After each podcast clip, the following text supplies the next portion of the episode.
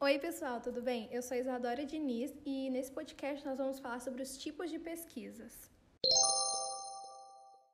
Pesquisa descritiva. O conceito de pesquisa descritiva pode ser definido como aquela que descreve uma realidade, como o próprio nome diz. Por exemplo, as pesquisas de opinião, as pesquisas eleitorais, as pesquisas de mercado, governamentais, são tipos de pesquisas que se encaixam nessa categoria. Em primeiro lugar, é interessante notar que esse tipo de pesquisa não tem uso apenas científico, ela pode agregar valor também em pesquisas voltadas ao mercado, como o exemplo do marketing.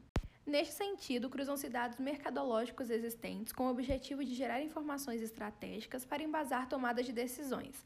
Por isso, esse mesmo tipo de pesquisa pode ser aplicado aos consumidores visando obter informações psicográficas e geográficas, identificar comportamentos, inquietações, desejos e necessidades.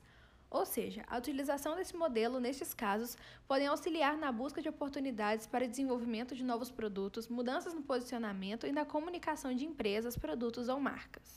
Os populares levantamentos do IBGE, que servem de base para a implementação de políticas públicas ou corporativas, também são bons exemplos da aplicação da pesquisa descritiva.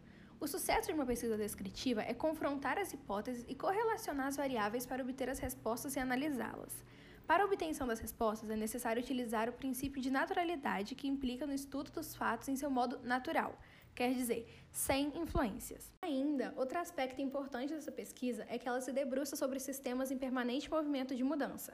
Por isso, são modos de pesquisas que devem ser aplicados continuamente para acompanhar as mudanças e variações do fenômeno pesquisado, cada caso requerendo uma frequência determinada. Portanto, a pesquisa descritiva segue uma linha de ação que consiste em observar, interrogar, coletar, analisar, registrar e interpretar. Inicialmente e principalmente é elaborada a partir de documentos levantados e abordagens de campo. Nesse sentido, algumas técnicas de coleta de dados padronizadas podem ser elaboradas por uso de questionários, entrevistas, observação sistemática, levantamento de dados, análise de documentos, abordagem de campos e formulários. A pesquisa descritiva pode ser encontrada ou elaborada em diversas subcategorias. O primeiro é o levantamento. Ele pretende angariar informações sobre práticas ou opiniões atuais de um determinado núcleo populacional. O segundo chama correlacional. Ele vai explorar as relações entre as variáveis, com exceção da relação causa e efeito. Esse tipo de pesquisa precede uma pesquisa experimental. A terceira é a desenvolvimentista. Ela busca investigar mudanças de comportamento ao longo de um intervalo de tempo, buscando informações sobre as variáveis do estudo.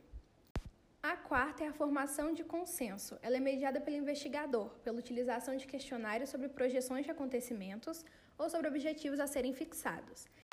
O quinto e último tópico é o estudo de caso. O estudo de caso aborda um fenômeno individual com profundidade para compreender a situação e também situações similares. Podem ser de cunho interpretativo, quando usam descrição, ou avaliativos, quando usam descrição e interpretação.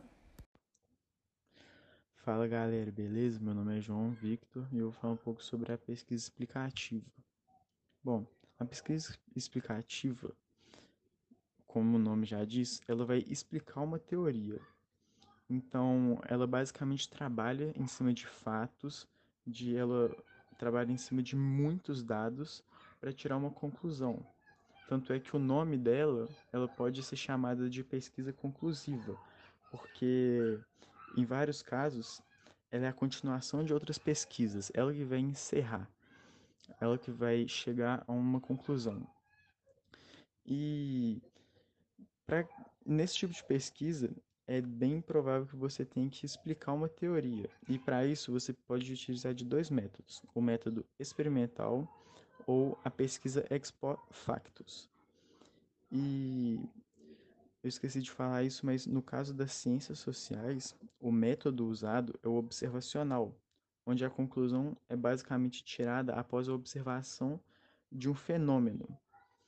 Ou seja, é apenas com dados colhidos pela observação ou de outros trabalhos ou de outras pesquisas, você você conclui essa pesquisa explicativa no caso das ciências sociais.